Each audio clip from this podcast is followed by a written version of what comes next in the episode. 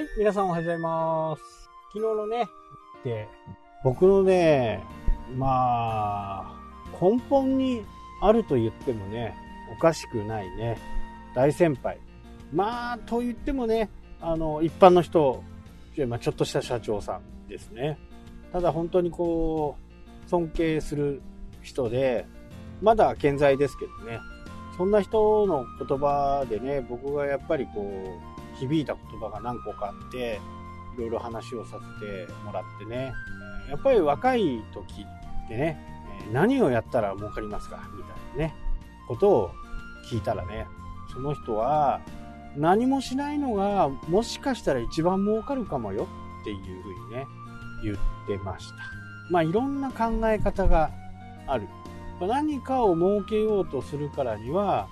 いろんな資金が必要だったりお金がお金が必要だったりね場所が必要だったりすると思うんですけどそういったものをね、えー、あまりかけずにやること。まあ今で言うとねインターネットを使ったりとかそういったことなのかなとかねいろいろこう考えさせられること。商売事業をやっていくとね、えー、やっぱり月末の支払いの日支払いまでにねいろんな工面をしなきゃならないとかいうのがありますからそういうのを考えるとね、えー、やらない方が精神的にはいいのかな。肉体的にはね肉体的にもいいのかな。でその人がね、えー、売上予測というものに対してこれは売上が良くても悪くてもダメだと。売上予測っていうのは正確に捉えなければダメだと。10%10 まあ最大10%とは言ってましたけど10%この以内に収める。だから前後で言うと20%ですね。予測が甘いからずれるんだということなんですね。もちろん下回ってはダメなんだけどその人はやっぱりね面白いこと言う人だったんで上回ってもダメだと。例えばそのお店にね、えキャパがあるとして、えー、接客とか、まあ、ハンコ屋さんでもそうですけど、接客をしていく上でね、売り上げをこう、高単価のものを売れればいいなというのは、これ誰でも思う。普通の店舗の営業だったら誰でも思うことだと思うんですけど、まあ、接客でね、えー、売り上げが上がるっていうのはいいことだとは思うんですけどね。ただ、自分のその予想のね、えー、範囲内に10%以内前後10%以内に収まっていれば、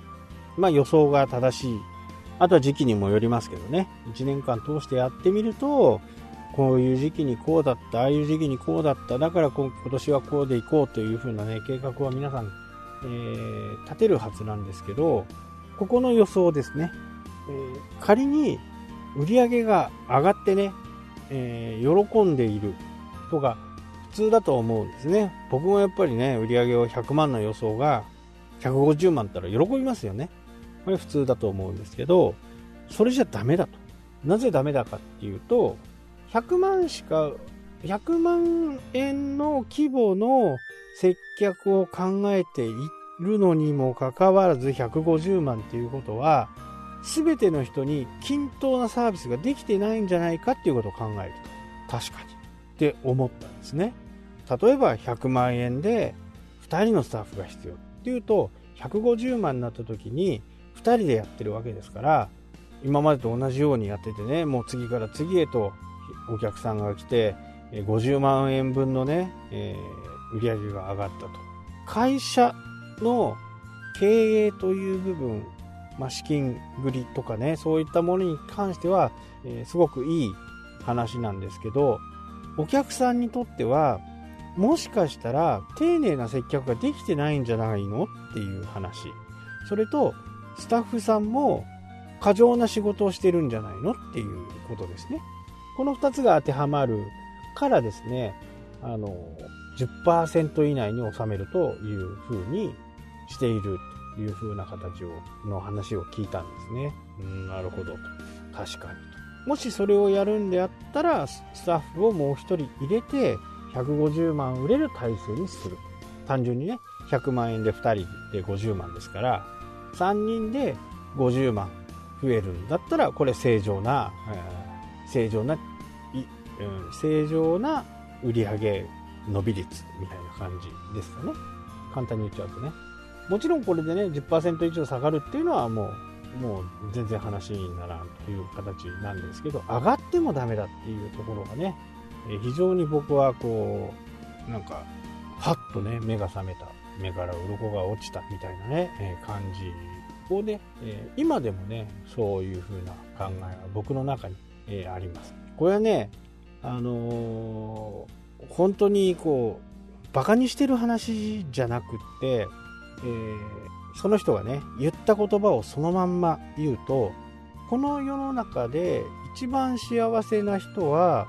不老者じゃないっていうふうなことをね、えー、言ってました一般的に考えるとね、えー、そんな仕事もない宿もないそんな人がね幸せかっていうふうにね思わないと思うんですけどその時もねうーんってね、考えさせられましたね。もしかしたら本当に幸せなのかもしれないと。経営者だったら、会社の売り上げのこと、支払いのこと、従業員のこと、いろんなことをね、日々ずっと考えてなきゃならないのに、そういう方って、もう考えてるのかもしれないけどね、どんなに、こう、社会的地位が低いとしてもね、えー、日本の場合はね、社会保障とかがあるんで、まあ、そういう人たちはどうやってやってるかわからないですけどね、まあ、全くゼロではないと思うんですよね。価値観集めたりねそれを売ったりとか、まあ、いろんなこう仕事があると思うんですよ。その中でもね。それでもそういうところからねたとえ仮に年金をもらっていたとかっていう風な形になれば全く困ることないですよねもしかしたらねもう大企業の昔大企業の社長さんだった人がねそこでえー、支払った分の年金をもらってるかもしれない。まあそんなようなね、えー、ことを考えたりしてね、いますけど、それってもしかしたら幸せじゃないかなっていうふうにね、僕もね、思う時があります。なんでこんな話をしたかっていうと、